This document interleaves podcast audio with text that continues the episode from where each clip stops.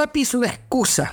Rappi es una excusa para transformar Latinoamérica. Somos un grupo ya muy grande, pero un grupo de locos que nos brilla los ojos por lo que hacemos y el propósito que nos alimenta es un propósito de transformar nuestras regiones. En este caso, por eso es una excusa, es a través de un negocio de delivery donde le entregamos a los usuarios cualquier cosa que ellos quieran en menos de 60 minutos, a veces en menos de 10 minutos, de múltiples categorías y eso le da la oportunidad también a un montón de comercios a entrar al mundo del e-commerce, al centro comercial más grande de la región, porque está en la mejor esquina, que es la esquina del celular. Y a través de eso, nosotros le damos la oportunidad a cientos de miles de personas a poder conectarse de forma independiente como domiciliarios y poder realizar entregas y tener un ingreso adicional. Pero no se olviden, Rappi es simplemente una excusa.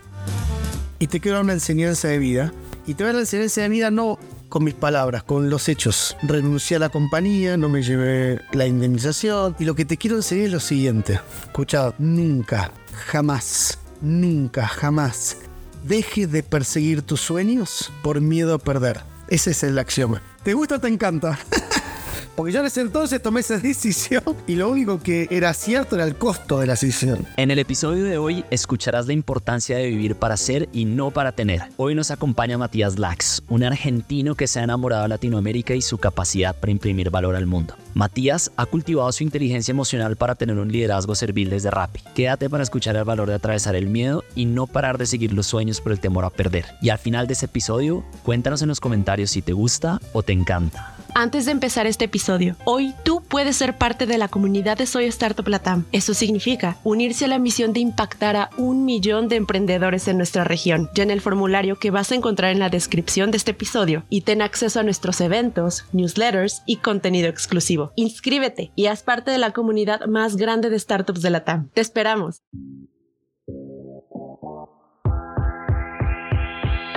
Un saludo a todos los desafiantes. Bienvenidos a este podcast de Soy Startup Latam. Insights, inspiración y educación del mundo del emprendimiento y las startups globales y locales. El podcast del día de hoy es presentado por David Salinas. Comencemos.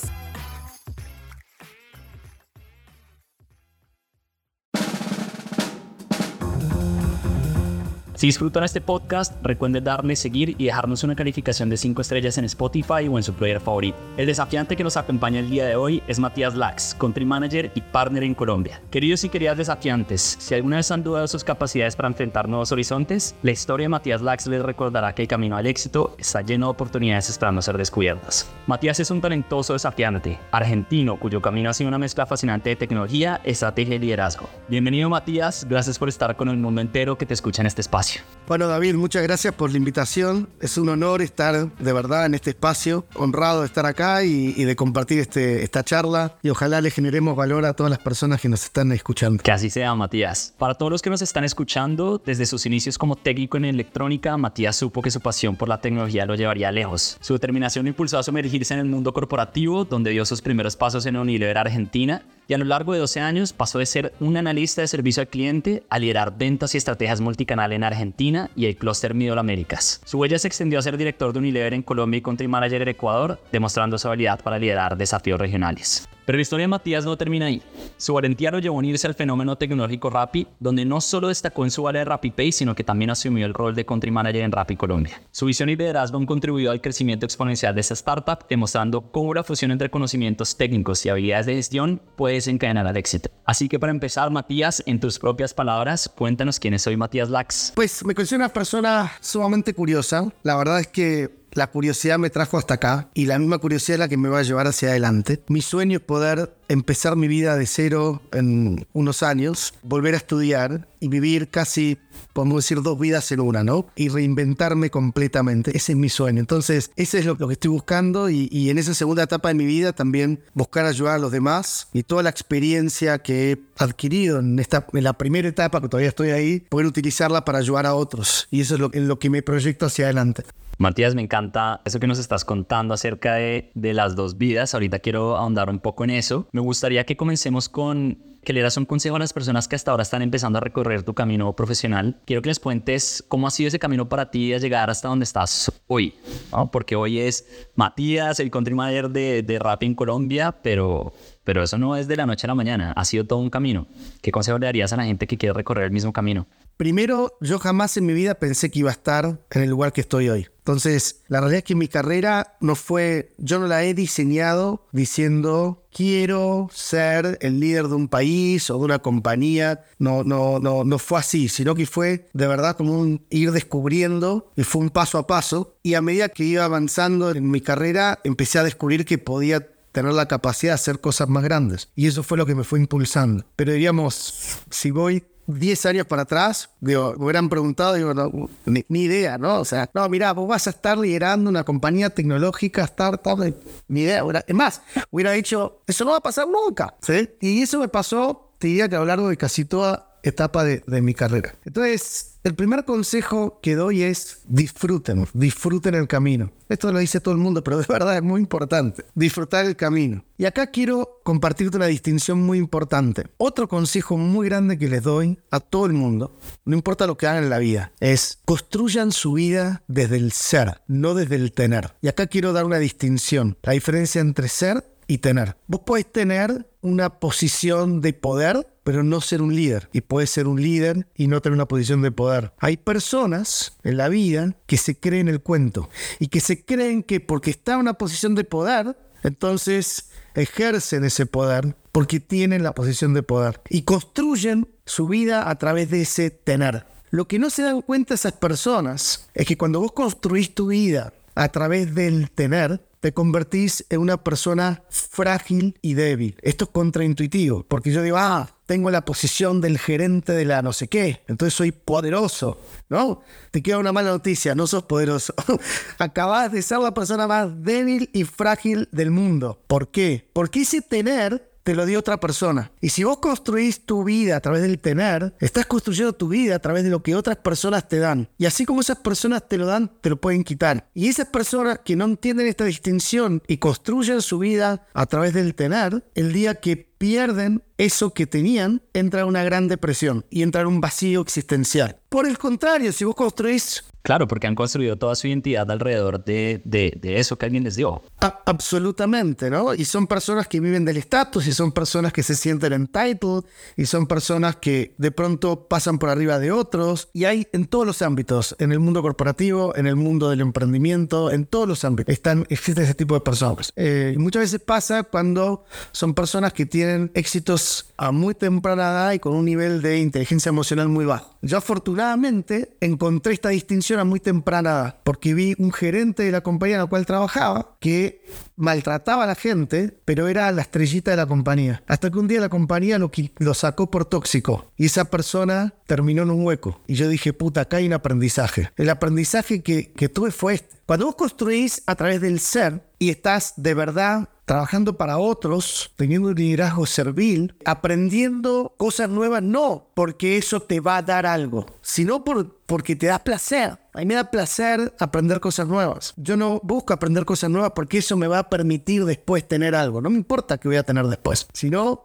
es trabajar sobre el ser. Y cuando vos trabajas sobre el ser, te convertís en una persona indestructible. Pero no una persona indestructible porque hay que poder que tengo, no. Porque mañana podés tomar decisiones. Yo tomé decisiones en mi, en mi vida profesional trascendentales y no me quedé por eso, porque trabajé en el ser. Eso no quiere decir que los cambios que he tenido fueron fáciles para mí, pero los enfrenté a través de esa a través de, ese espíritu, a través de que, de que si yo hago esto va a ser transformacional para mí. Y algo que es transformacional para mí alimenta mi ser. Y eso no te lo quita nadie, nadie. Nadie. Me gusta esa historia que contaste de no le vamos a poner nombre al sujeto que nos enseñó y que nos está enseñando a todos, porque yo creo que en todas las empresas corporativas y startups siempre está esa persona que o que levita o que, o que es muy tóxica, como tú dijiste, y a veces uno dice, ay, no me lo soporto, pero si lo miras desde otra perspectiva es que me está enseñando y creo que esa es una buena foto de éxito de que nos puede enseñar una persona de esas. Me gustaría preguntarte cómo defines hoy tu estilo de liderazgo y qué le recomendarías a esa persona que está empezando un rol parecido al tuyo. Mira, yo considero que la mejor definición de liderazgo es liderar es servir. Liderar es servir. Y yo creo mucho en la pirámide invertida. Yo, mi, mi equipo no trabaja para mí, yo trabajo para mi equipo. Y si yo a mi equipo no le sirvo, mi equipo me tiene que echar de la compañía. Me tiene que echar, pero me tiene que echar como un perro vagabundo. Mal, por la puerta chiquita. Porque si vos liderás y no servís a tu gente, pues no servís. Punto. Entonces yo siempre le digo a mi equipo, digo, señores, yo nunca les pido a ustedes cosas que yo no haga. Y ahí voy al segundo concepto de liderazgo. Es liderar con el ejemplo. Ahora, uno como líder, en general es el, la el líder muchas veces la persona que menos sabe de ciertos temas. Cuando lideras personas, perfiles muy técnicos, el líder pues no, no conoce de, los temas, conoce mucho más la persona. Entonces cuando decís, bueno, liderazgo por ejemplo es, yo digo, nunca les pido cosas que yo no haga. Eso no quiere decir que yo las haga bien esas cosas. Pero no importa. En rápido, sabes que, por ejemplo, veníamos con un nivel de comisiones muy bajas a, a los aliados, porque pues en el momento que nacimos, tuvimos que salir a evangelizar el tema del delivery. Muchos ni siquiera querían delivery, entonces nos tocó literal regalar nuestro servicio, regalar nuestro producto. Entonces, los mismos aliados devalorizaban el, servicio de Rappi porque nosotros mismos lo devalorizábamos. Y hace dos años emprendimos la tarea de, demostrar el valor que generamos compañía, que es enorme, y empezar a ajustar también las comisiones en base al valor que generamos. Y son conversaciones muy difíciles. ¿Cómo le explicas a un equipo que viene regalando un producto que ahora tiene que cobrar?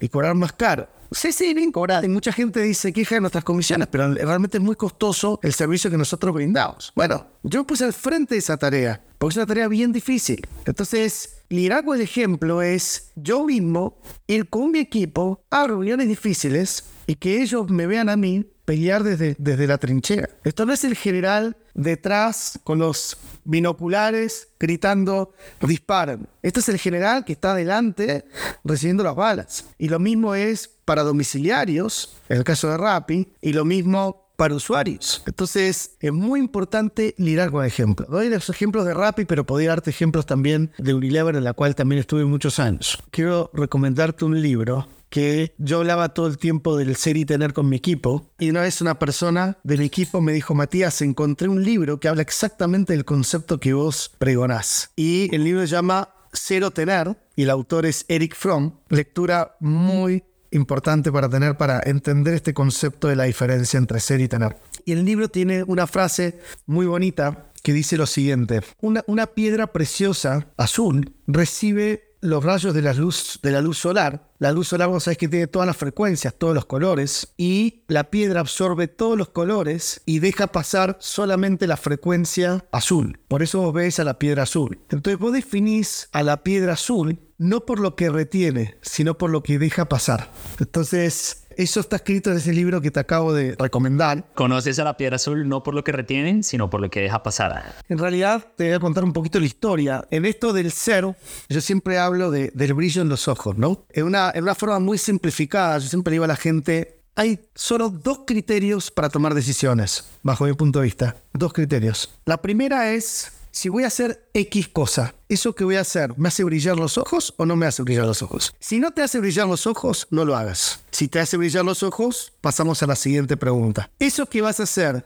sirve o no sirve? Si no sirve, no lo hagas. Y si sirve, hacelo. Entonces, busca las cosas que te hagan brillar los ojos y te sirvan. Y sean prácticas. Entonces, en, este tema de brillo en los ojos, yo te tengo que contar que estuve 20 años en Unilever pero yo odio las corporaciones. Odio el mundo corporativo. Es una contradicción. Cualquier persona que está escuchando acá dice, pero este man, ¿qué, qué está diciendo? Dice que odia las corporaciones, pero estuvo 20 años en una de ellas. Pero te tengo que decir, es más, yo soy la única persona de mi familia que trabaja en relación de dependencia. Bueno, igual hoy tengo mil cosas que hago, ¿no? Por todos lados. Pero el punto es tuve la suerte de trabajar 20 años en Unilever y poder desarrollar muchísimos proyectos que quería hacer. Iba con ideas y la compañía me decía, dale Matías, hacer. Y pude hacer muchos cambios y poder volcar mi, mi capacidad creativa en la compañía. Y estoy muy agradecido con Unilever por eso, porque a pesar de ser una gran corporación, con todos los arandelas de, de, corporación, y obviamente tiene su burocracia, etcétera, digamos, tuve la suerte de, de poder volcar mi capacidad creativa y hice un montón de proyectos que, que me han marcado en lo personal y ojalá le haya marcado también a la compañía. Entonces... Casi un intraemprendedor. Se puede emprender en las corporaciones. Exacto. Yo le decía, yo le decía a la gente, ¿no? Eh, ¿saben qué? Cuando yo escucho que ustedes dicen la burocracia de la compañía, ta, ta, ta, ta, ¿saben lo que yo escucho? Yo escucho lo siguiente. Yo escucho que ustedes se están diciendo que son unos mediocres de porquería y además como son mediocres y cobardes, le echan la culpa a una burocracia de la compañía de que nada se hacer. Es mucho más cómodo eso, ¿sí? Porque nadie se levanta a la mañana y dice, soy un cobarde y un mediocre. No, uno dice, yo soy el mejor del mundo y la culpa de la empresa que no me deja emprender, ¿no? Entonces, como yo sí tuve la suerte de poder hacerlo, le decía, señores, se puede. Ahora, tiene un costo, ¿no? Tiene un costo y tiene un costo porque si te sale mal, la, la, compañía te echa la culpa. Tiene un costo porque cambiar el status quo implica pelearte con un montón de gente. Tiene un costo porque trabajas muchas más horas que el resto. Pero me hace brillar los ojos. Entonces, ¿qué me importa el costo? ¿Me entendés?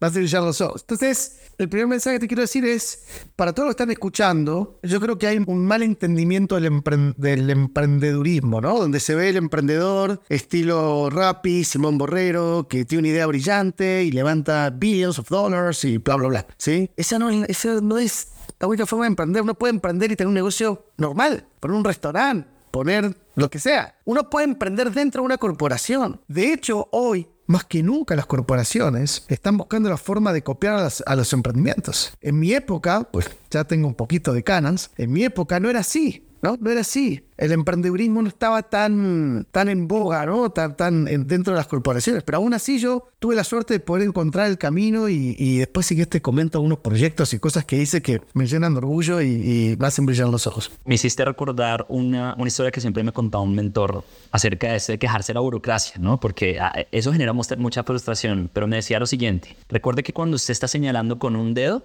hay tres que lo están señalando de vuelta, ¿no? Estás apuntando con uno, pero los tres están apuntando a ti. Eso, eso que tú llamas la empresa, es que la empresa no se mueve, la empresa eres tú. La empresa no es un ente etéreo que toma decisiones, la empresa eres tú que la está construyendo. Si quieres que cambie, empieza por ti.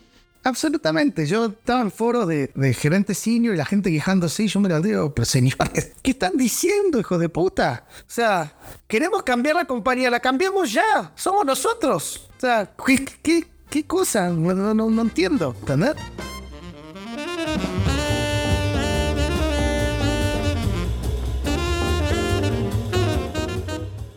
Y estar dirigiendo una empresa como Rappi Unilever en diversas partes de Latinoamérica seguro que te ha forjado como un profesional que se ha hecho a pulso día a día. ¿Cómo ha cambiado tu percepción de lo que significa ser ese high performer y liderar con estrategia, servicio, pasando de Unilever a Rappi. Entonces yo conocí a Rappi a fin del 2015, muy a los inicios de Rappi, y bajé la aplicación, la vi y me pareció lo mejor que había visto en el mundo. Y la aplicación era una porquería, ¿no? La verdad. Obligaba a mi mujer a hacer las compras por Rappi, nunca llegaba nada, todo era más caro. Pero entonces empecé a averiguar quién estaba detrás de eso, ¿no? Y conseguí el teléfono de Simón, de Simón Borrero, quien es el CEO y uno de los fundadores. Entonces eh, lo llamo y digo, hola Simón Mirano, yo soy Matías, trabajo en Unilever, vi que haces esto. Me da mucha curiosidad, ¿por qué no nos juntamos y me contás? ¿sí? Yo siempre, en, esto de odio a las corporaciones, siempre ejercí mis posiciones en, mis diferentes trabajos, inclusive anterior Unilever también, muy hacia afuera de la compañía, muy hacia afuera. Entonces, inclusive en ese entonces en, en Unilever en Colombia no existía un departamento de e-commerce y creé un departamento de e-commerce, ¿no? También. Entonces, me junto con Simón, a quien yo no conocía, no había oficina de rap y nada. Y me echa el cuento. Cuando me echa el cuento, mi cerebro se levanta, da tres vueltas en el aire, cae así, distinto. Y le digo, Simón, me parece una berraquera lo que están haciendo. Te pido, por favor, quiero participar de reuniones, quiero aprender de lo que ustedes están haciendo. Decime en qué te puedo ayudar. No sé, marica, busquemos cualquier cosa que, o sea, entonces, a partir de ahí, estuve durante todo el 2016 muy cerca de, de, Rappi, ayudándolos a tener contactos con otras empresas de, consumo masivo, invirtiéndoles dineros en, de trade marketing en la plataforma y yo aprendiendo también mucho de ellos. Después hicimos unos proyectos para ver si podíamos abordar el canal tradicional, pero bueno, no funcionó y estoy muy cerca, la verdad. En el 2017 yo me voy para, para Ecuador y ahí perdí contacto con Rappi porque Rappi no está en Ecuador. Y comienzo el 2019 un día me despierto y le digo a mi mujer, ¿te acordás de los dos criterios que te dije, no? O que lo que estés haciendo te haga brillar los ojos. Y la segunda es, ¿eso sirve o no sirve? si no sirve... Exacto.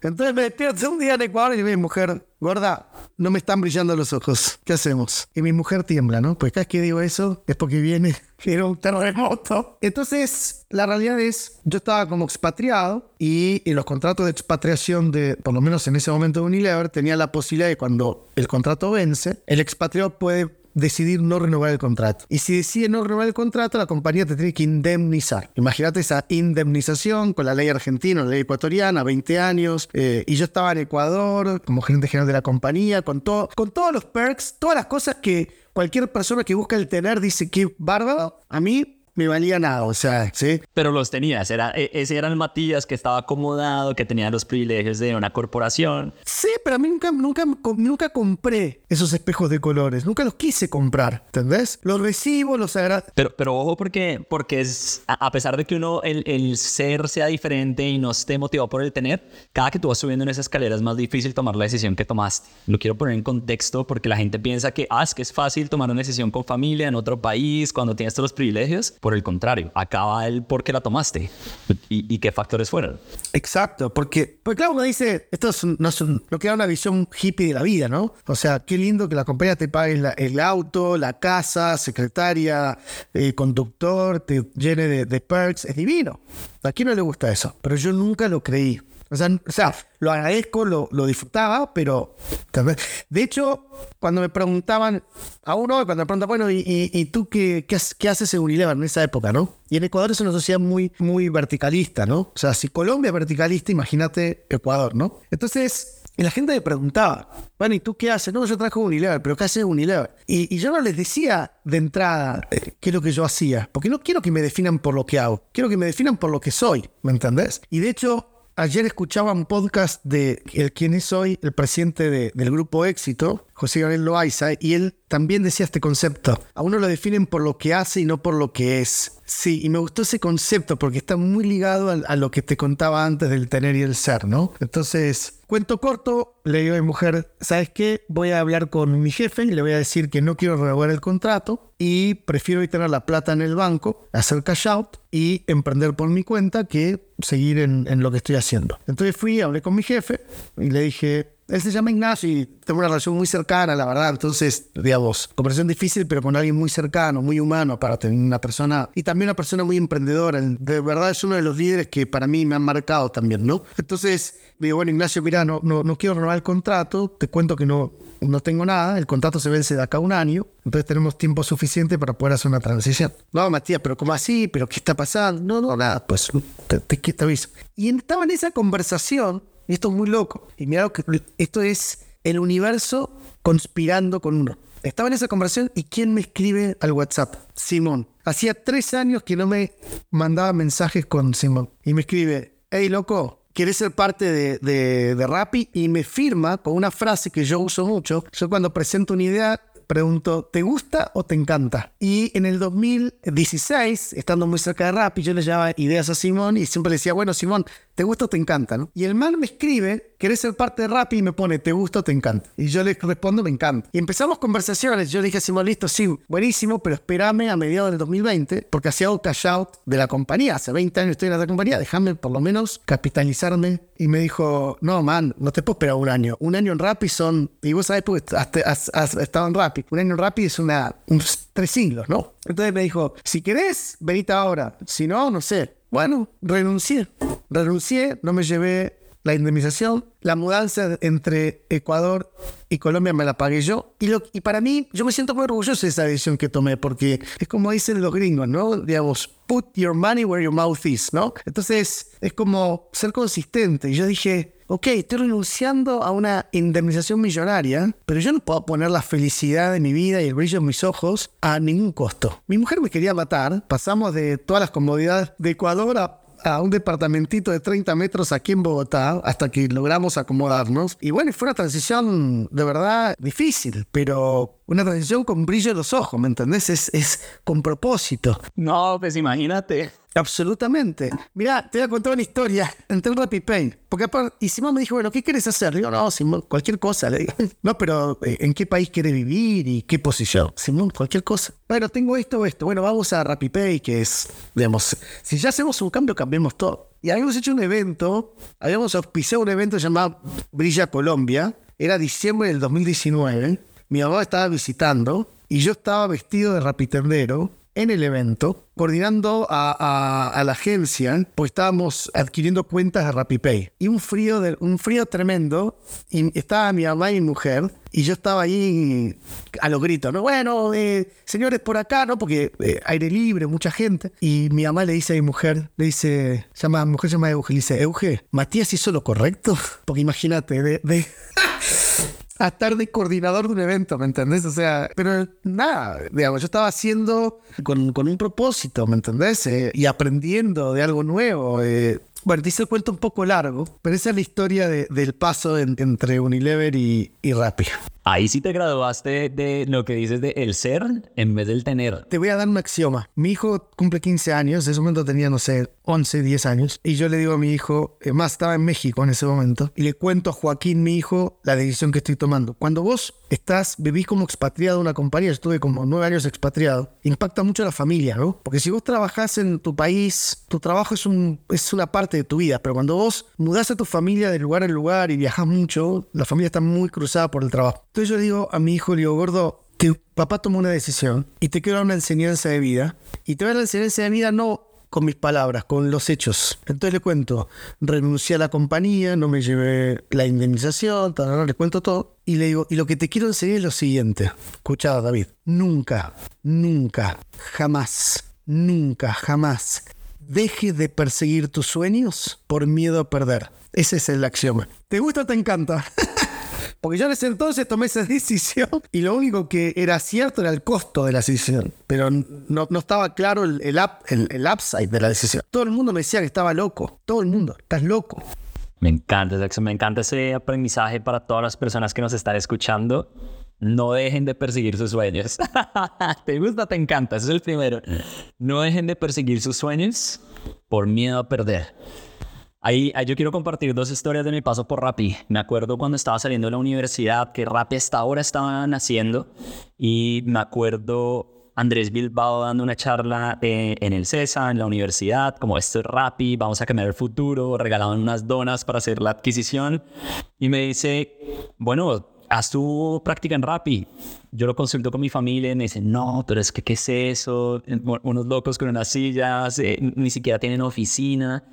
Y en ese momento dije, bueno, pues ah, seguí el mundo tradicional, entré a, a, Philip Morris, una empresa tradicional, corporativa, y yo veía cómo avanzaba Rappi y mi corazón quería estar ahí. Yo dije, bueno, pasaron dos años, yo vi claramente las rondas, cómo empezó a crecer, pero nunca nos desconectamos. De hecho, pues seguí conectándome con la gente en Rappi, los felicitaba, empecé a hacer algo parecido como a ti, me, me conecté algún momento con Jack, ¿no? Le recomendaba cosas, likeaba, etcétera, y un día me dice, estamos buscando un perfil de producto, me gusta, yo hacía, yo hacía tecnología en Philip Morris, ¿quieres venir? Y empiezo el proceso de entrevista y todo. Y bueno, finalmente dentro de Rappi como Product Manager estuve más de un año y medio, me tocó toda esa locura de organizar Rappi Tenderos, la aplicación, todo. Y para mí fue una experiencia espectacular haber pasado por Rappi, el mindset, la gente, yo creo que eso fue lo que me enseñó a pensar en grande. Y cuando me iba a ir, me acuerdo también que se presentó la, oportunidad de irse para Súbale y en ese momento me dio mucho miedo. Dije, a mí me encanta Rappi, ¿no? Era una oportunidad de crecimiento y yo dije, no, casi no la tomo por miedo. Y algo que me ayudó a tomar la decisión fue algo parecido a ti, pero fue como, ok, ¿qué clientes trabajan ya con ellos? ¿De quién voy a aprender? ¿No? Eran dos grados de Harvard, un colombiano, una americana. Eh, ¿Qué fondos la respaldan? Aunque estaba chiquitico, el equipo de tecnología de 10 personas, dije, bueno, esto es un salto al vacío, estoy dejando el trabajo de mis sueños por ir a crear otro, otra experiencia que era escalar de un país a seis, clientes enormes, etc. Hoy, tres años después, esa decisión salió bien, pero mm, a lo que voy es que nunca había podido pensar que, que Subale iba a estar donde está hoy, trabajando en los seis países que está hoy, muy parecido a Rappi, pero en el sector B2B. Entonces el mensaje es, miedo siempre nos va a dar y a medida que vamos creciendo siempre hay un trade-off que hay que hacer, ¿no? Hoy piensas que estás en el mejor lugar de tu vida para tirar los privilegios, para ti era estar en todo lo que estabas. Para mí era trabajar en tecnología con un equipo que amaba, pero mm, ¿qué te puede ayudar a hacer de risk de esa decisión? Y lánzate, ¿no? ¿Qué te puede ayudar a, tomar riesgos calculados y tómalos? Es muy importante, ahí estás nombrando la palabra miedo, ¿no? Entonces, nunca dejes de perseguir tus sueños por miedo a perder. Y perder es un miedo. Entonces, acá déjame ir un poco, bajar en profundidad. No sé si sabes quién es, bueno, quién fue, porque ya falleció, Ariel Sharon. Ariel Sharon fue un, héroe de la guerra de los seis días de Israel. Después fue primer ministro y es un, fue un militar muy respetado y un político muy respetado, un líder muy respetado en Israel. Un día le hace una entrevista y le dice, bueno, usted, usted, señor Sharon, no le tiene miedo a nada. Usted es fearless. Y el man dice, no, soy la persona más miedosa del mundo. Yo me hago pis encima del miedo. Pero ¿cómo así? Si usted ha enfrentado situaciones súper extremas. Sí, pero eso no quiere decir que yo no tenga miedo. Me muero del miedo. Pero tengo el coraje y la valentía de atravesarlo. Entonces, eso es muy importante porque cuando uno toma decisiones importantes en la vida, si vos tomas una decisión importante en tu vida y no tenés miedo, es porque o la decisión no es tan importante o sos un inconsciente. Si vos tomas decisiones importantes en tu vida, tenés que tener miedo. Y después tenés que tener la valentía y el coraje de atravesarlo. Y cuando lo atravesás, te transforma. ¿Y cuál es la energía que te hace crecer en valentía y coraje? El propósito de que y el convencimiento de que cuando atravesás ese miedo, al final de ese túnel vas a ser otra persona. Convicción y determinación. Determinación, coraje, hacer las cosas, feel the fear and do it anyway, como dicen en inglés. Exacto, pues, absolutamente, absolutamente. ¿Vos te pensás que yo no tuve miedo en hacer? Claro que sí. Aparte con una familia, mudándome de país, o una locura. O sea, para atrás y dices, uff, o sea, una locura. Pero fue para mí transformacional, fue transformacional. Quiero aprovechar este entretiempo para invitarte a impulsar la región con nosotros. Llena el formulario de inscripción y ten acceso a eventos presenciales en tu ciudad, eventos virtuales con desafiantes de las startups más impactantes de la región y a nuestro newsletter con contenido exclusivo. Hoy tú puedes ser parte de nuestra comunidad. El link que te va a llevar a unirte lo encuentras en la descripción de este episodio.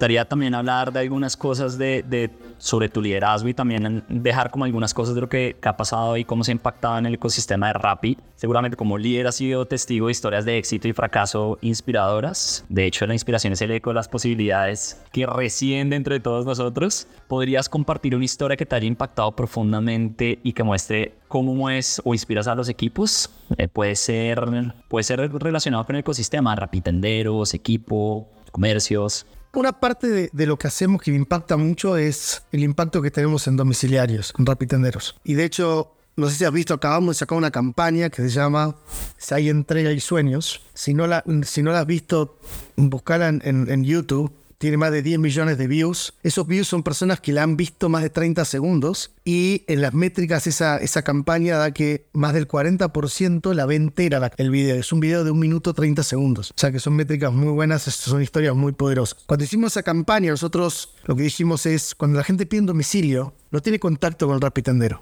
Y el rapitendero, lamentablemente, es como el domiciliario en la escala social pareciera ser que es el último eslabón.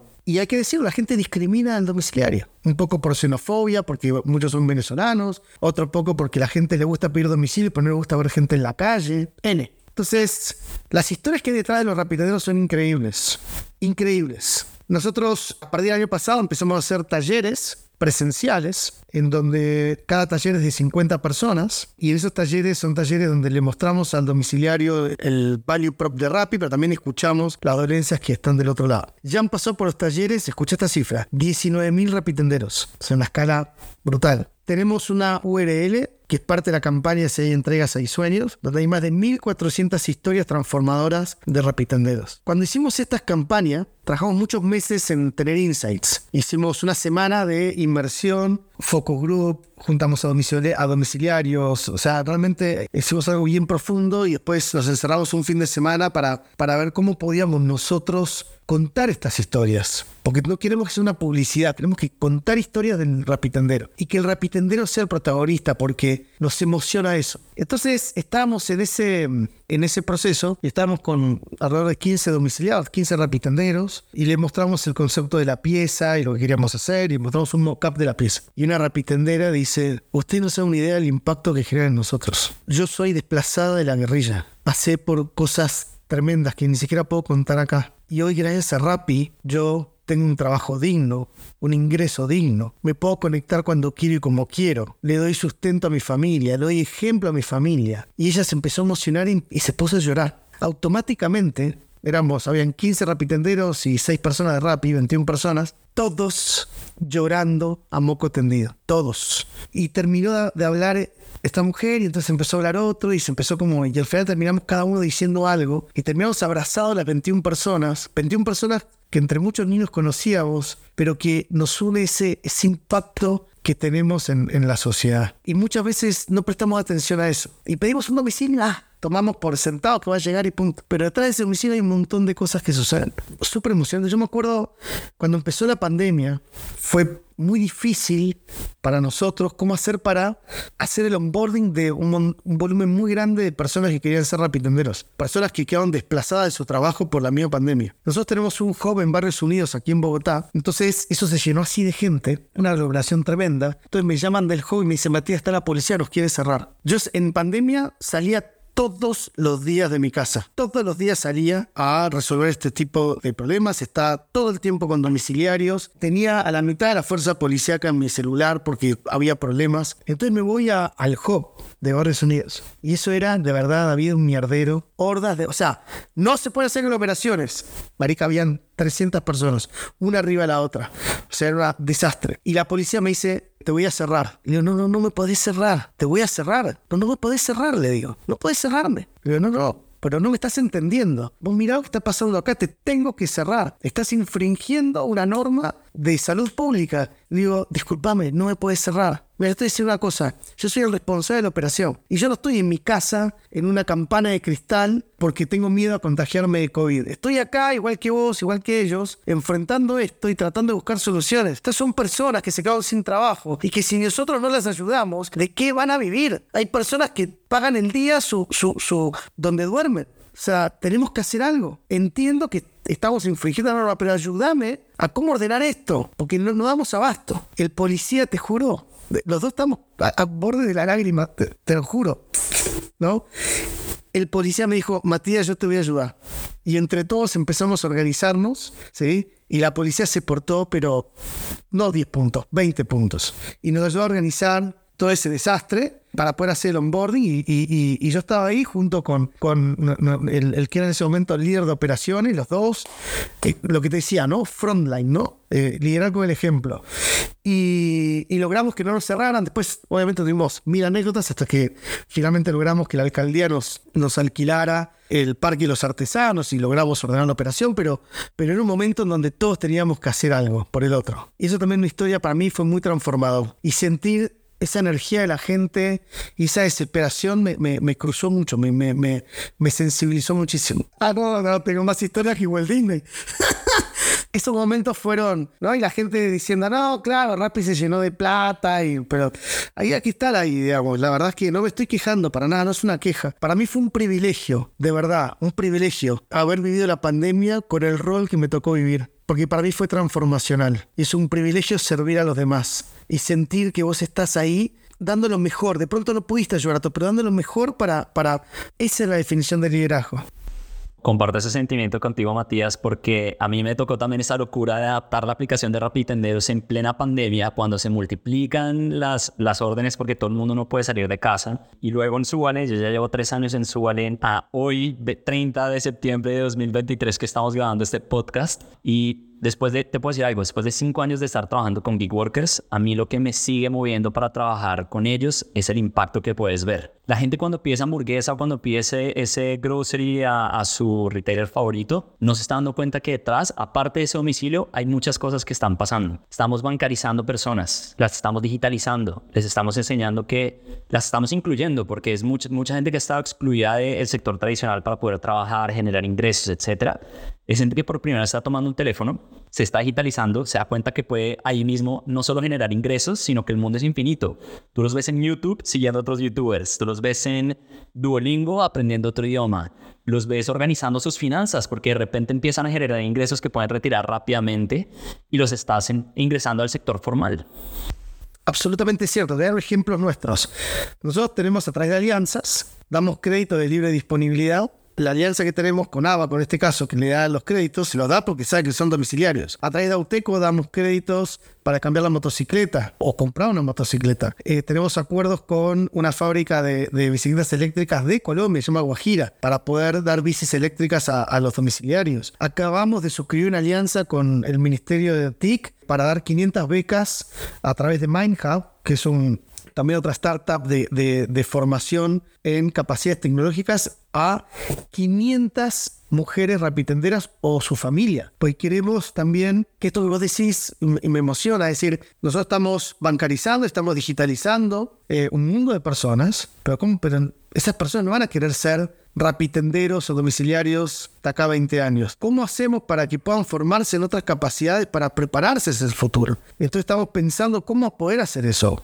¿Cómo incluir más mujeres en la flota? Hoy tenemos un 18% de mujeres, es muy bajo. Cuando la realidad es que el, el poder conectarme cuando quiero como quiero, para cualquier mujer que su marido trabaja todo el día y ella tiene que decidir entre trabajar y dejar a sus niños o estar con sus niños y no trabajar, el ser domiciliaria puede ser una excelente salida laboral. Lo que pasa es que tenemos que dar las condiciones para que sea bueno para la mujer. Estamos buscando alternativas, inclusive hacer unos turbo rosas que sean atendidos 100% por mujeres. Entonces, el impacto social es enorme.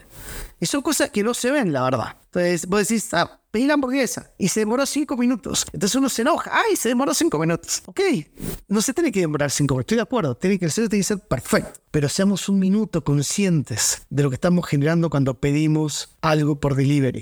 Eso nos va a hacer poquito mejor personas, la verdad. Matías, pues em, para ya para ir cerrando este podcast, me ha, encantado todo lo que hemos compartido. Creo que tenemos visiones de vida, de mindset. Eh, me has dejado buenos aprendizajes y estoy seguro que a todas las personas que nos están escuchando. Para ir cerrando, Matías, me gustaría preguntarte qué es eso que crees importante poner sobre la mesa de los líderes de la región. Negocio, idea, yo creo que la posición de, líderes creo que está madurando, ah, está yendo un, a un lugar, a un buen lugar. Es decir, está en una posición de liderazgo y de responsabilidad.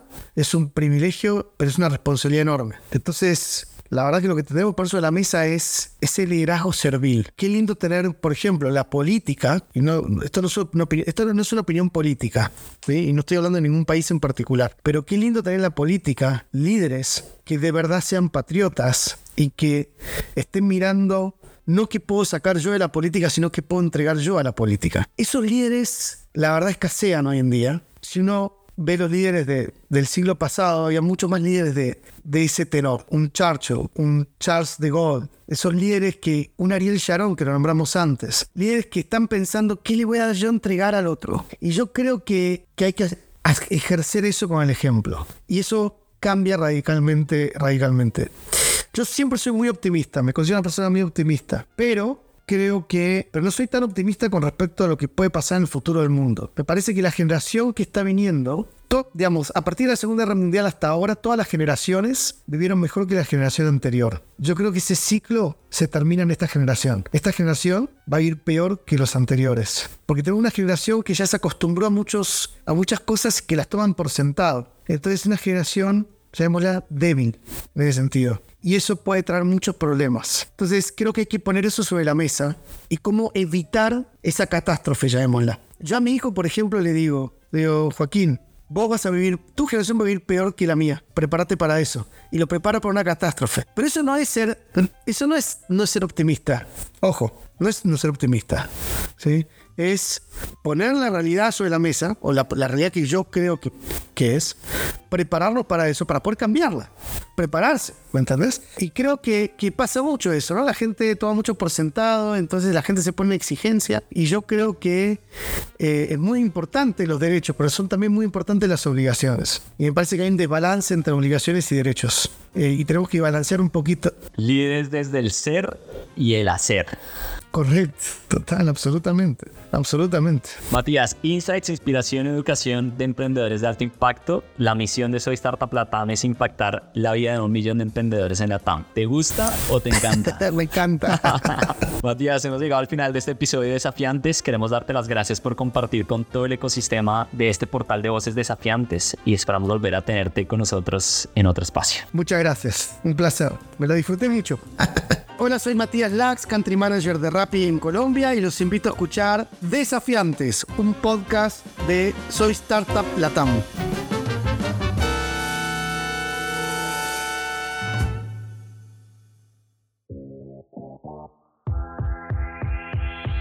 Gracias por escuchar nuestro podcast. Recuerden que fue traído y hecho con amor por Soy Startup Latam. Nuestra misión es impactar la vida de un millón de emprendedores en Latinoamérica. Reacciona, comenta, comparte y síguenos en LinkedIn, Instagram y YouTube. Esperen un episodio nuevo todos los lunes.